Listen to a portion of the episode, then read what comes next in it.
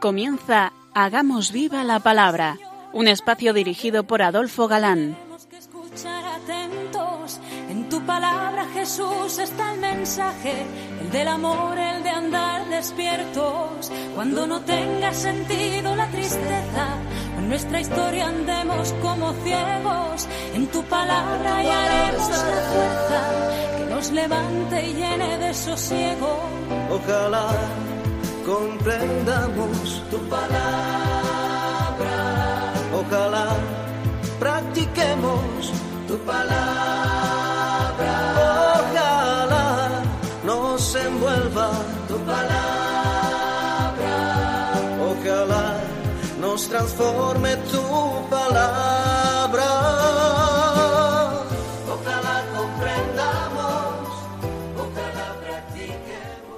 Hola queridos oyentes, un día más en esta emisora de la Madre nos encontramos con vosotros a través de las ondas y encantados de nuevo de compartir el gozo de disfrutar la escucha de la palabra de Dios, buscando en vuestra compañía su vigencia y fuerza para nuestra vida. Aquí estamos de nuevo Adolfo, y Marta dispuestos a pasar esta hora en vuestra compañía.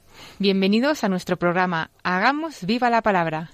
hola amigos, Eh, gracias por escucharnos un día más y gracias por vuestra fidelidad. Eso es lo que hace posible que sigamos cada quincena compartiendo con vosotros la palabra de Dios después de tantos años. Como anunciábamos en nuestra última emisión, comenzamos hoy un nuevo curso y pasamos de Antiguo a Nuevo Testamento, y nada menos que con San Juan Evangelista.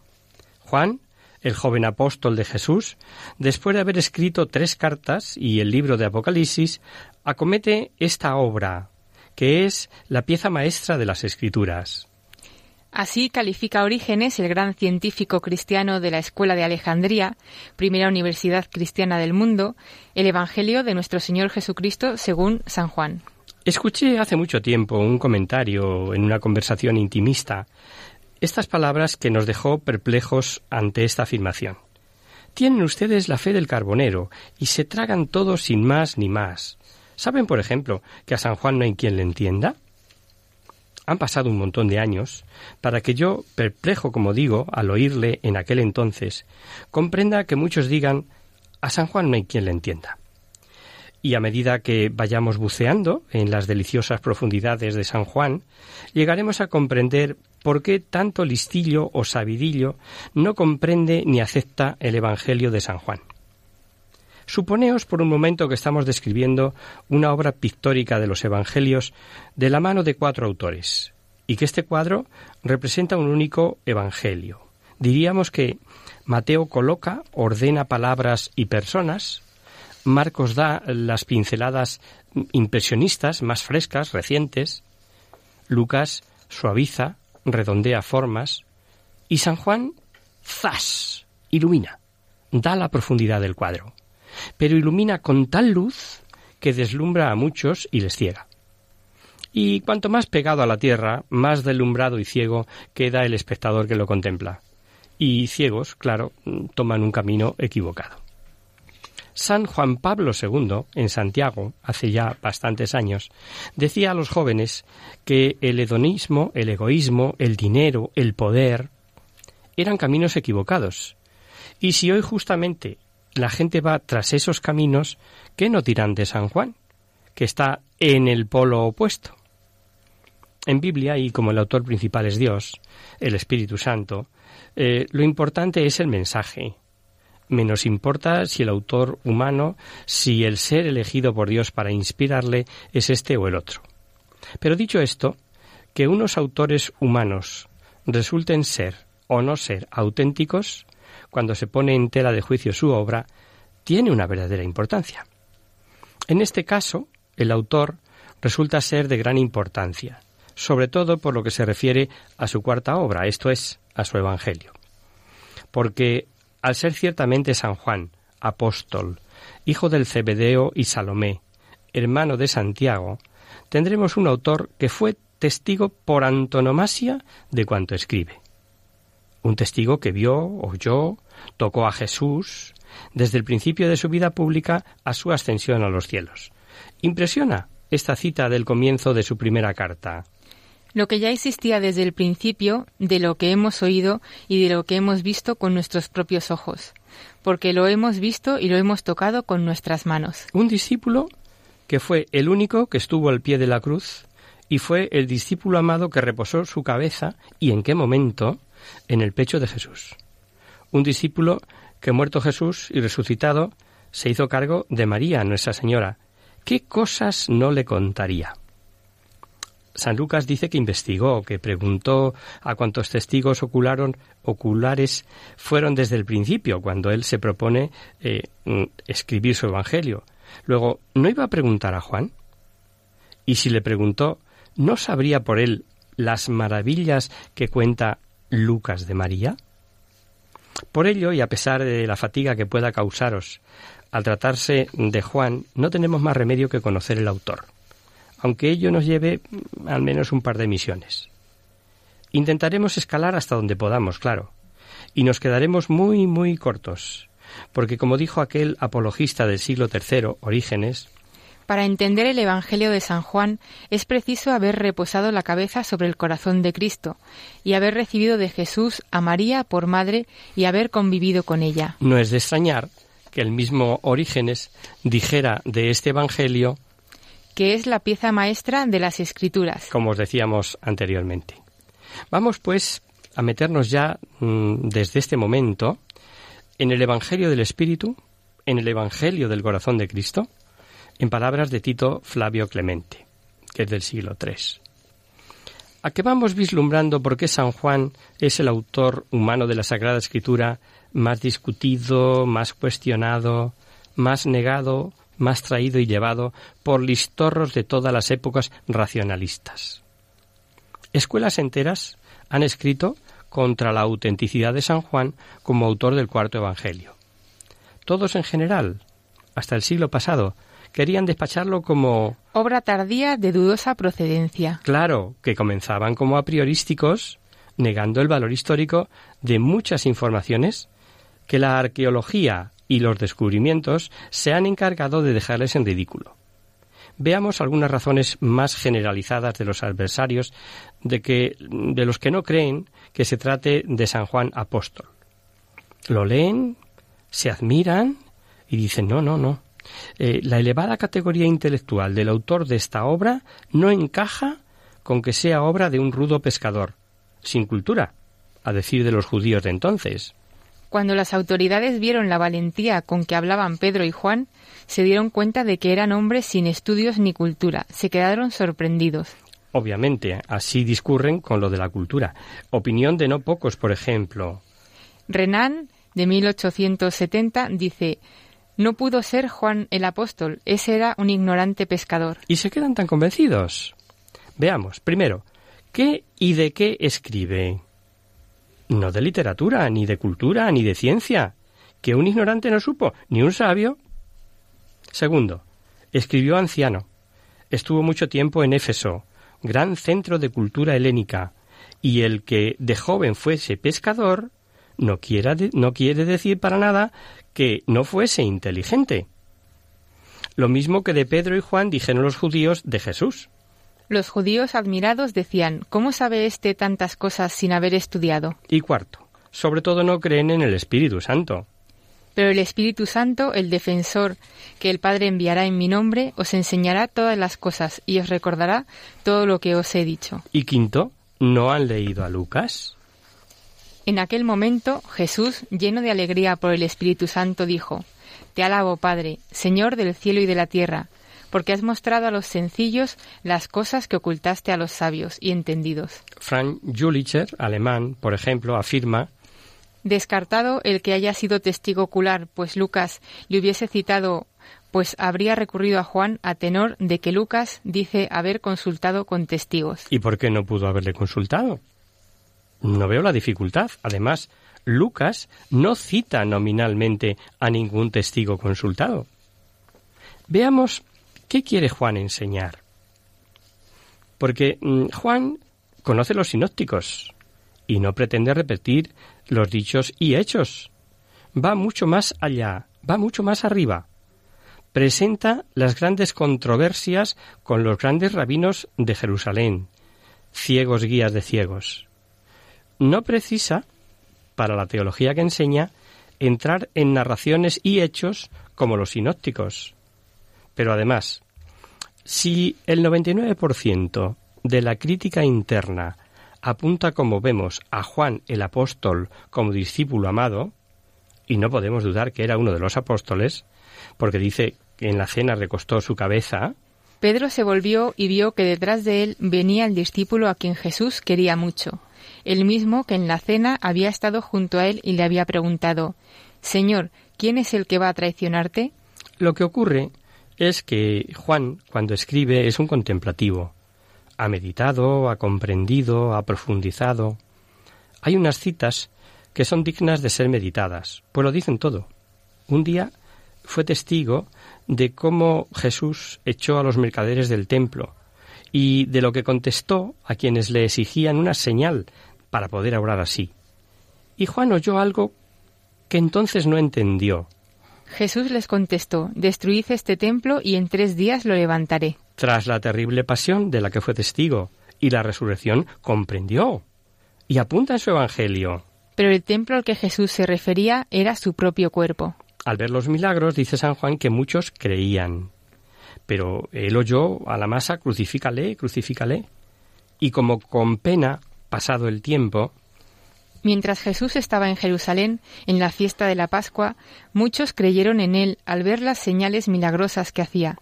Pero Jesús no confiaba en ellos, porque los conocía a todos. No necesitaba ser informado acerca de nadie, pues él mismo conocía el corazón de cada uno. Junta la profundidad y la lejanía de los años, la trascendencia de lo vivido y ya meditado. Caifás, recordaréis, con maña diabólica embaucó a los demás para convencerles de que era necesario, por el bien del pueblo, matar a Jesús. Pero uno de ellos, llamado Caifás, sumo sacerdote, aquel año les dijo, Vosotros no sabéis nada. ¿No os dais cuenta de que es mejor para vosotros que muera un solo hombre por el pueblo y no que toda la nación sea destruida? Y cuando Juan escribe, eh, recuerda todo aquello y dice que profetizó.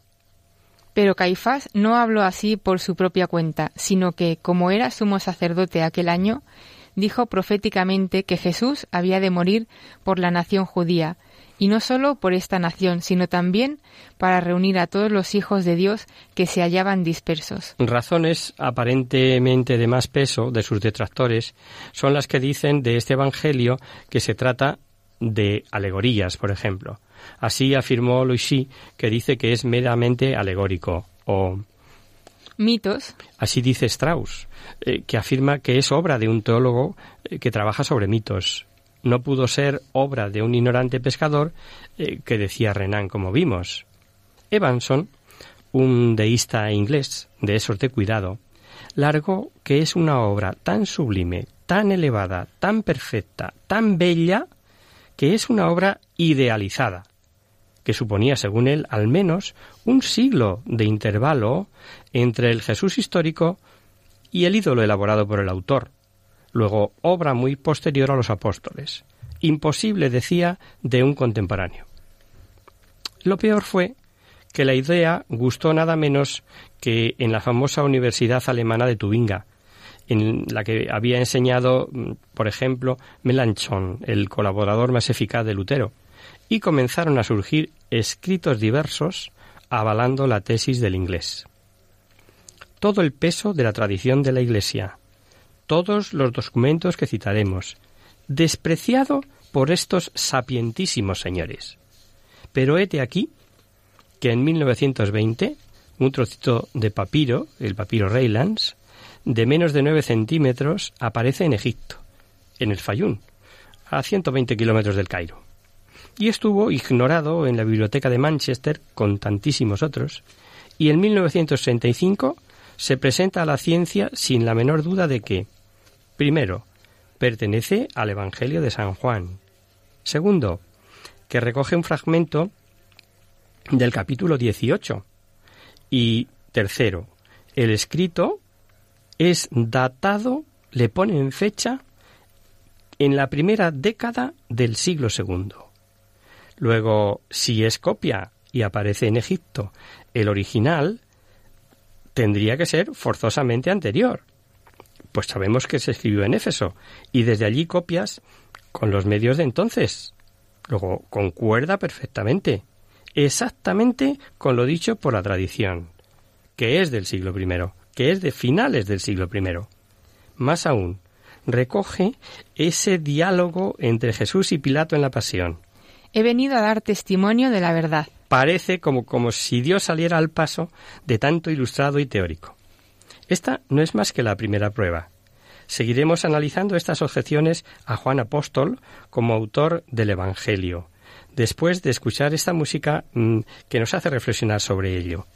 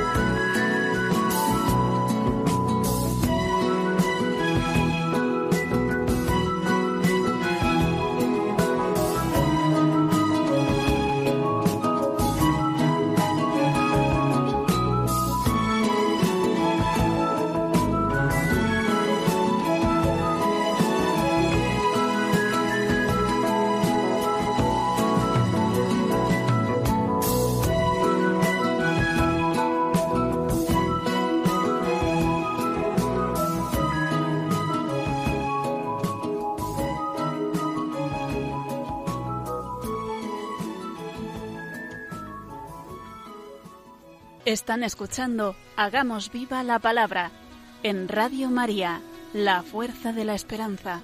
Amigos, de nuevo con vosotros tras este breve descanso musical.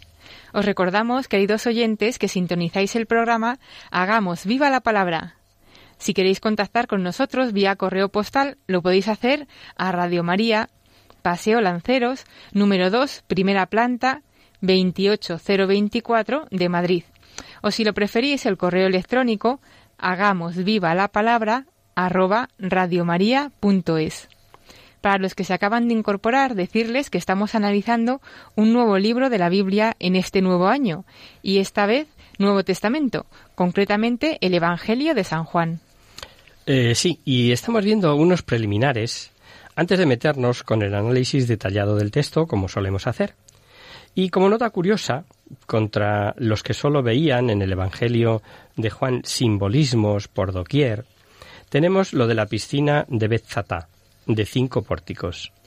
En Jerusalén, cerca de la puerta llamada de las ovejas, hay un estanque llamado en hebreo Betzatá.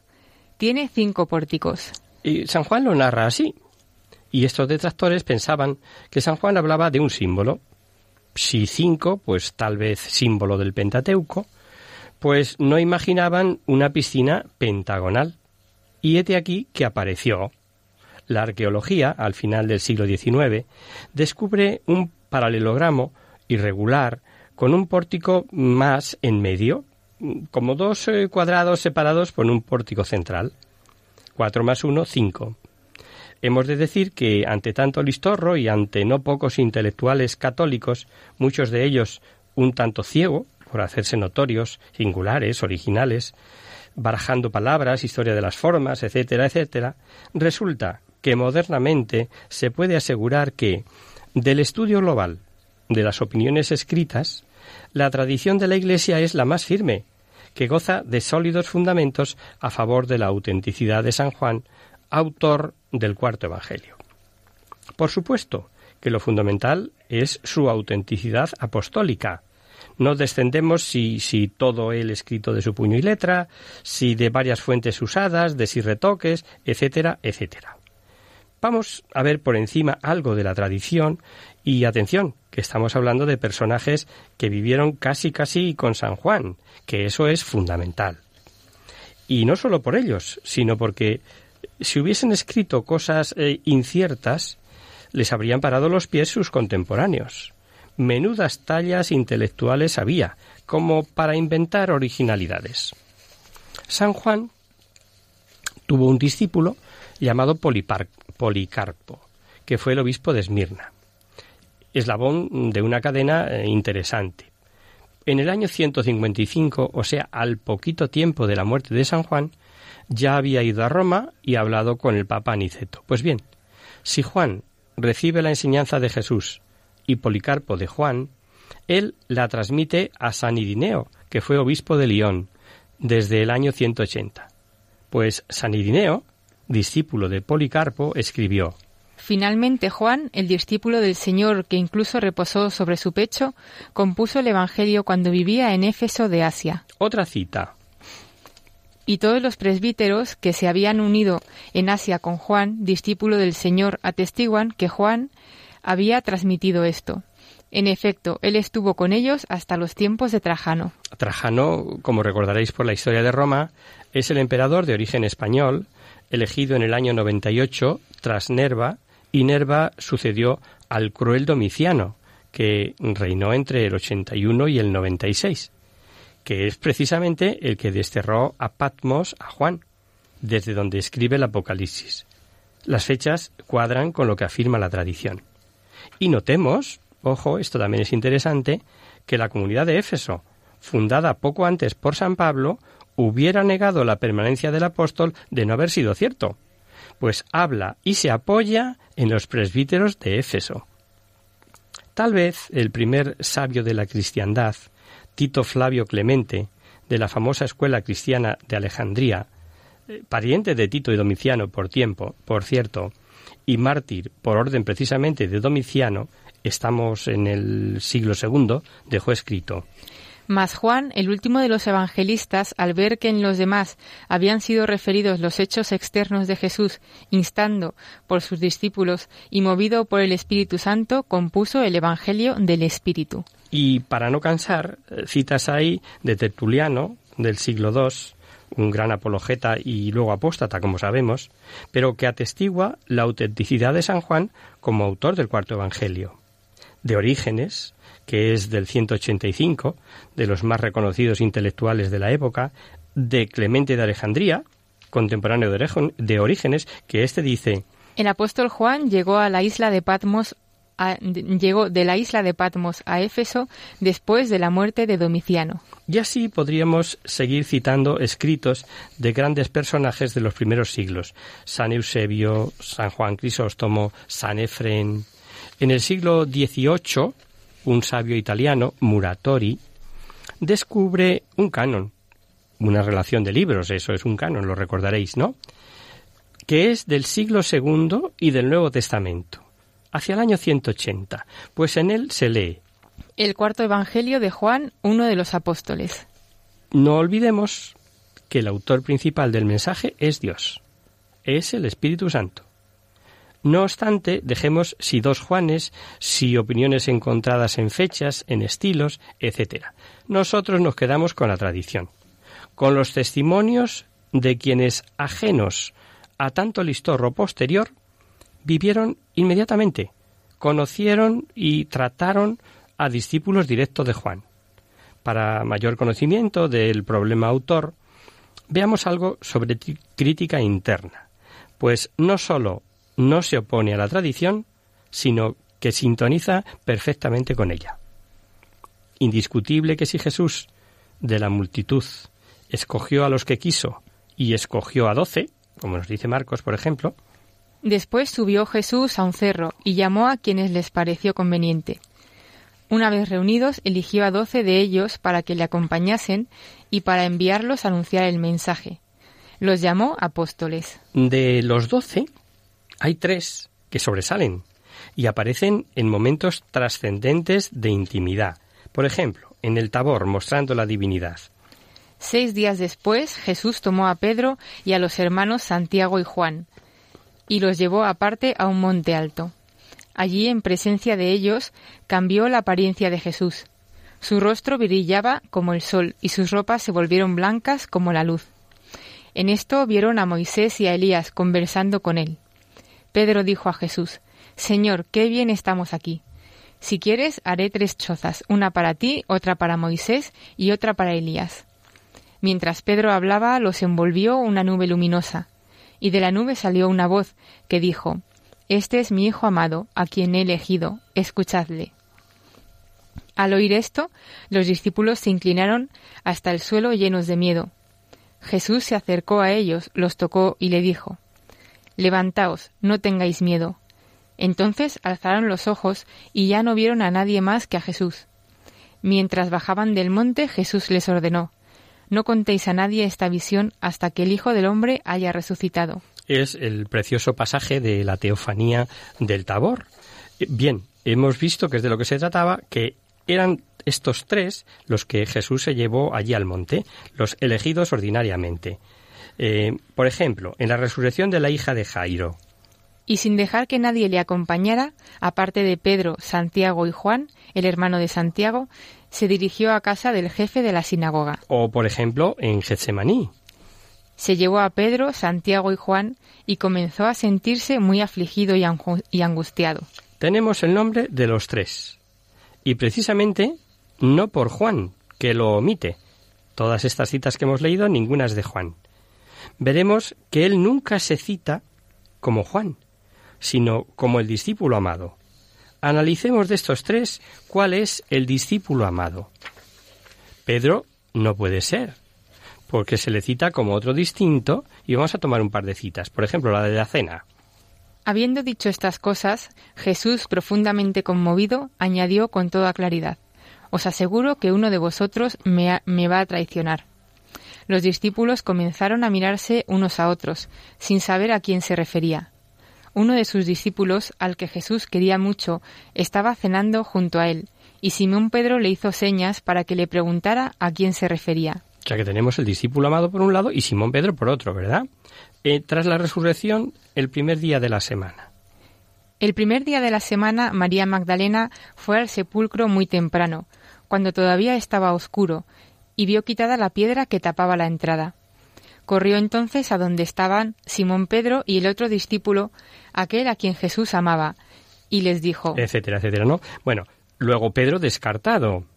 Y sabemos que este discípulo amado fue el que reclinó la cabeza sobre el pecho de Jesús en la última cena y que incluso pasado el tiempo interpretaron el dicho de Jesús como que este discípulo amado no moriría. Y no es así, vamos a recordarlo. Pedro se volvió y vio que detrás de él venía el discípulo a quien Jesús amaba, el mismo que en la cena había estado junto a él y le había preguntado Señor, ¿quién es el que va a traicionarte? Cuando Pedro le vio, preguntó a Jesús Señor, ¿y qué hay de éste? Jesús le contestó Si yo quiero que permanezca hasta mi regreso, ¿qué te importa a ti? Tú sígueme. Por eso corrió entre los hermanos el rumor de que aquel discípulo no moriría. Pero Jesús no había dicho que no moriría, sino, si yo quiero que permanezca hasta mi regreso, ¿qué te importa a ti? Es el propio Juan que se esconde tras el discípulo amado, no da su nombre, el que narra esto, ¿no? Pero resulta que Santiago, su hermano, fue decapitado por Herodes y murió antes incluso que el propio Pedro. Vamos a recordarlo, es una cita de Hechos de los Apóstoles. El rey Herodes comenzó por aquel tiempo a perseguir a algunos de la iglesia ordenó matar a filo de espada a Santiago, el hermano de Juan. Y como vio que esto había agradado a los judíos, hizo apresar también a Pedro. Esto sucedió en los días de la fiesta en que se come el pan sin levadura. Después de apresarle, Herodes metió a Pedro en la cárcel, donde estaba vigilado por cuatro grupos de soldados, de cuatro soldados cada uno. Pensaba presentarlo ante el pueblo una vez pasada la Pascua. Luego, eliminados de los tres predilectos, a Santiago y a Pedro, nos queda un único discípulo amado, que sin duda omite su nombre, pero que no puede ser otro que Juan. Damos un pasito más, y con el texto en la mano, o con conjeturas más o menos fundadas, no negamos que, como todo problema o verdad no definida por la Iglesia, admite interpretaciones, porque si no se puede negar la existencia de un discípulo amado, si alguien nos puede decir o negar que este discípulo sea el autor del cuarto Evangelio. Veamos. Tenemos a favor los primeros santos padres, y esto es de peso. Lo avalan. Recordar San Irineo, discípulo de Policarpo, del 180, que es el discípulo del Señor, el que reposó su cabeza y compuso el Evangelio de Éfeso. Segundo, ¿se puede dudar que fuera uno de los íntimos? Aun escondiendo el nombre, se le, se le pilla, se le caza. Entre los de Tiberiades se menciona que están los de Cebedeo con otros y tras la extraordinaria pesca, y ya de día, dice el texto, no podían sacar la red por los muchos peces que habían cogido. Entonces aquel discípulo a quien Jesús amaba mucho le dijo a Pedro, Es el Señor. Apenas oyó Simón Pedro que era el Señor, se vistió porque estaba sin ropa y se lanzó al agua. Luego de no ser uno de los dos sin nombre, lo que es más difícil de creer por el protagonismo de Amado en el pasaje, si silencia el nombre es porque es el que lo cuenta, porque es el autor. En contra, los textos que hemos visto sería un querer aparentar el ocultarse, pues revela el anonimato. ¿No es precisamente falta de modestia el ocultarse? Luego, y según algunos, el Evangelio es de Juan, pero se valió de un amanuense que se hizo de varios tirones, de varios momentos, y se ve la mano del escritor. Sin discusión, que este discípulo fue el que estuvo al pie de la cruz y a quien Jesús entregó a su madre. Lo que más quería del mundo, lo da al discípulo que más quería. Junto a la cruz de Jesús estaban su madre y la hermana de su madre, María, esposa de Cleofás, y María Magdalena. Cuando Jesús vio a su madre y junto a ella al discípulo a quien él quería mucho, dijo a su madre, Mujer, ahí tienes a tu hijo. Luego dijo al discípulo, Ahí tienes a tu madre. Desde entonces aquel discípulo la recibió en su casa. Y este discípulo amado, que reclinó la cabeza, que corrió, que corrió con Pedro al sepulcro, que estuvo al pie de la cruz, que recibió a María por madre, da testimonio y lo escribe. Este es el mismo discípulo que da testimonio de estas cosas y lo ha escrito, y sabemos que dice la verdad. Testigo presencial por antonomasia. De ahí la importancia que tiene cuanto él nos diga de Jesús. Vemos que oculta insistentemente su nombre, se ve que era inseparable de Pedro, y cuando el escritor no es él, otros sí ponen claramente su nombre de Juan. Por ejemplo, el gran historiador Lucas. Un día, Pedro y Juan fueron al templo a la oración de las tres de la tarde. En el templo se encontraba un cojo de nacimiento, al que todos los días llevaban y dejaban junto a la puerta llamada La Hermosa, para que pidiera limosna a los que entraban. Cuando el cojo vio a Pedro y a Juan, que estaban a punto de entrar en el templo, les pidió una limosna. Y el mismo Lucas, cuando habla de su valentía, por ejemplo. Cuando las autoridades vieron la valentía con que hablaban Pedro y Juan y se dieron cuenta de que eran hombres sin estudios ni cultura, se quedaron sorprendidos y reconocieron que eran discípulos de Jesús. Es interesantísimo el análisis que estamos haciendo, pero lo vamos a dejar aquí si os parece por hoy y aquí retomaremos nuestra próxima emisión.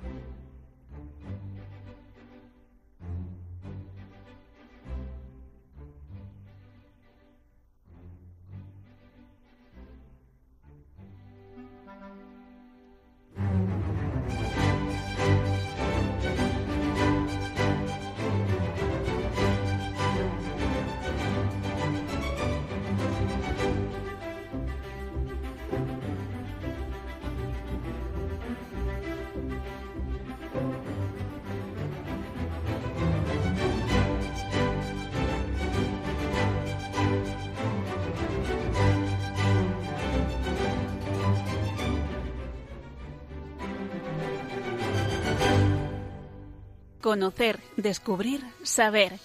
En Hagamos Viva la Palabra. Abrimos ahora este mini espacio del final del programa que llamamos Conocer, Descubrir, Saber, para satisfacer vuestras curiosidades, para responder a vuestras preguntas, para hablar de alguna cosa histórica o actual que pueda orientar nuestras vidas. Hoy contestamos a una oyente de Leganés que nos dice lo siguiente.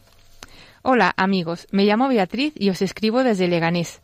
Escucho vuestro programa habitualmente y siempre me suele enganchar el pequeño espacio del final, que siempre me descubre cosas interesantes con las preguntas que os hacen. Y hoy soy yo la que me decido a escribiros. A ver si me podéis explicar lo de las indulgencias. Porque he oído que este año vamos a poderla ganar aquí en Leganés. Creo que tiene que ver con la Virgen que está en el cementerio viejo del pueblo. ¿Me podéis aclarar el cómo y el por qué? Muchísimas gracias por anticipado y firma Beatriz. Hola Beatriz, gracias eh, por escuchar el programa y gracias por tu consulta, ¿no? Eh, empezamos por explicar a ti y a todos nuestros oyentes brevemente a qué Virgen te refieres. Y luego, aunque ya hicimos, mm, como hace un año, un programa dedicado a explicar lo de las indulgencias con motivo del año de la misericordia, eh, también lo vamos a aclarar en un plan sencillito aunque lo tienes a tu disposición en el podcast de Radio María, como todos nuestros programas. Efectivamente, este año aquí en Madrid, muy cerquita, en Leganés, tenemos nuevamente ocasión de ganar indulgencia. Empezamos por decirte que Nuestra Señora de Butarque es una advocación mariana que se venera en la villa y municipio de Leganés, de la cual es patrona. Su festividad se celebra el 15 de agosto, coincidiendo con la festividad de la Asunción de la Santísima Virgen María. Es venerada en la ermita del cementerio, como tú bien dices, donde está durante once meses al año, hasta el día de su festividad, en que la hermandad y los fieles la trasladan en procesión por el municipio hasta la iglesia de San Salvador de Leganés, la parroquia más antigua del pueblo, donde está un mes. Cuenta la leyenda que un día de agosto de 1117, un molinero se encontraba próximo a los restos de lo que fuera el pueblo de Butarque y descubrió la, la imagen de una virgen entre un fondo de zarzas y hierbas. La Virgen le dijo que había que construir un templo y un altar, y los habitantes de entonces cumplieron sus deseos. Juan de Austria, que sin duda conocéis, hijo natural de Carlos I de España, era gran devoto de esta Virgen, ya que pasó él la mayoría de su infancia en Leganés, donde era conocido por el nombre de Jeromín. Pues bien, don Juan de Austria, en 1571, siendo comandante en jefe de la Liga Santa, que se formó para luchar contra los turcos, llevó consigo la imagen de la Virgen de Butarque. Y tras la victoria en la batalla de Lepanto, le fue concedido a la imagen el título de Capitán General de los Ejércitos, título que por primera vez se concedía a una virgen. Esta es la razón de que se la represente con un fajín rojo.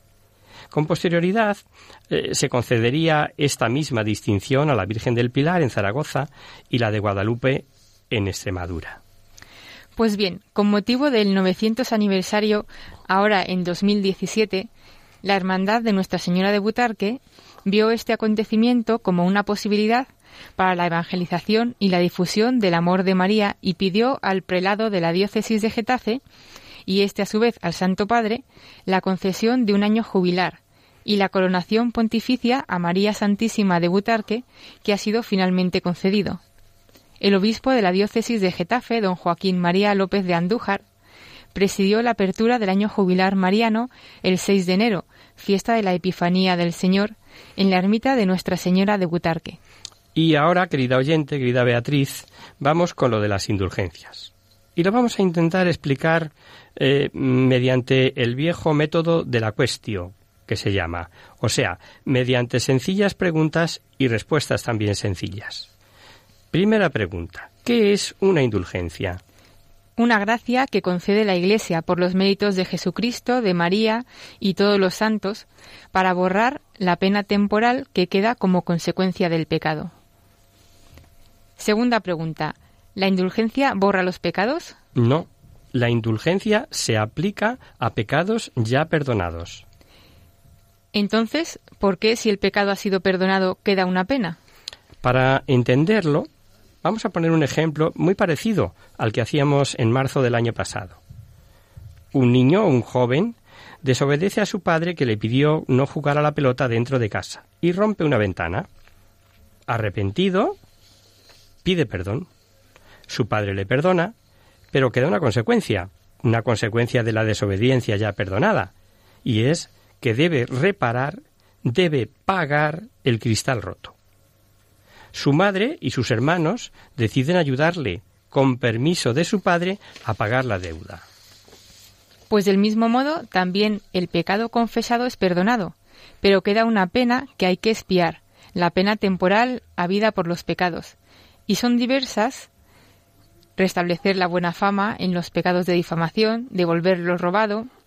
Esta pena es la que nuestra Madre la Iglesia nos ayuda a pagar con las indulgencias. Cuarta pregunta. ¿Cuántas clases de indulgencia hay? Pues hay dos. Parcial, que perdona solo parte de la pena, y plenaria, que la perdona toda. Quinta. ¿Por quién puedo aplicar la indulgencia obtenida cada día? Por ti o por un difunto. También puedes encomendarla a María para que ella la aplique por el alma que quiere ayudar.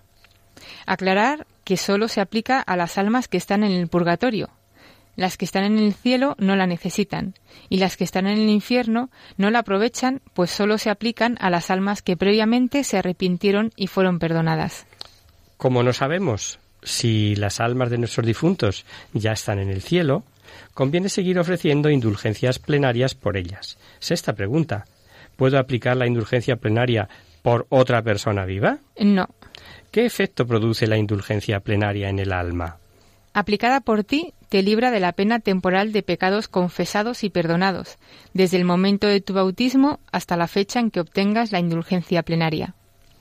Aplicada por un difunto, es una gran obra de misericordia, pues lo libra de la pena de sus pecados perdonados, lo cual podría ayudarle a salir del purgatorio e ir al cielo. Decía Santa Catalina de Siena que las almas que ayudes así te estarán eternamente agradecidas, orarán siempre por ti y al llegar al cielo vendrán a recibirte. Octava pregunta. Si una persona que se ha confesado y ha obtenido indulgencia plenaria muriera, ¿iría directamente al cielo? Sí, siempre y cuando no tenga ya nada que purificar, en el sentido de apegos, pecados veniales cometidos después y no confesados, y por lo tanto no perdonados. Novena pregunta. ¿Cuántas indulgencias puedo obtener? Una por día. Y décima y última pregunta. ¿Cómo puedo obtener la indulgencia plenaria? Debes estar en gracia de Dios y tener total rechazo al pecado, habiéndote confesado. Asistir a misa completa, comulgar, orar por las intenciones del Papa, por ejemplo, un Padre Nuestro, un Ave María y un Credo, y realizar lo que la Iglesia pida para conceder esa indulgencia. Por ejemplo, orar media hora ante el Santísimo expuesto, leer o meditar la palabra de Dios durante media hora, participar devotamente en un Vía Crucis o participar en el rezo del Santo Rosario en una iglesia. O, en este año jubilar mariano, visitar y orar a la Santísima Virgen de Butarque en su ermita, que está, como hemos dicho, anesa al viejo cementerio del pueblo, frente al estadio de Butarque, los que sois aficionados al fútbol. Confiamos en haber contestado a tu pregunta, Beatriz. En cualquier caso, y como ya saben todos nuestros oyentes, no dudes en volver a escribirnos. Marta nos recita ahora la oración a la Virgen de Butarque que con fe rezan sus hijos devotamente. Postrados a tus plantas, Reina y Señora, los hijos de este pueblo tu auxilio imploran. Yo tus auxilios vengo a pedir, Morenita de Butarque, ruega a Dios por mí. Y hasta aquí, queridos amigos, el programa de hoy. Os dejamos con nuestra sintonía y os recordamos que si queréis dirigiros al programa para cualquier duda, aclaración o sugerencia participando en el espacio de conocer, descubrir, saber, estamos a vuestra total disposición y encantados de atenderos en la siguiente dirección. Radio María, Paseo Lanceros, número 2, primera planta, 28024 de Madrid. O bien, si lo preferís, al correo electrónico hagamos viva la palabra arroba radiomaria.es. El próximo miércoles, como sabéis, está el programa del Padre Jesús Silva que alterna con nosotros. Tus palabras, Señor, son espíritu y vida. Por tanto, nosotros nos encontraremos de nuevo dentro de 15 días, si Dios quiere. Con un programa en el que seguiremos analizando las características propias de este Evangelio de San Juan que se presenta interesante. Hasta el próximo día, amigos. Hasta el próximo día.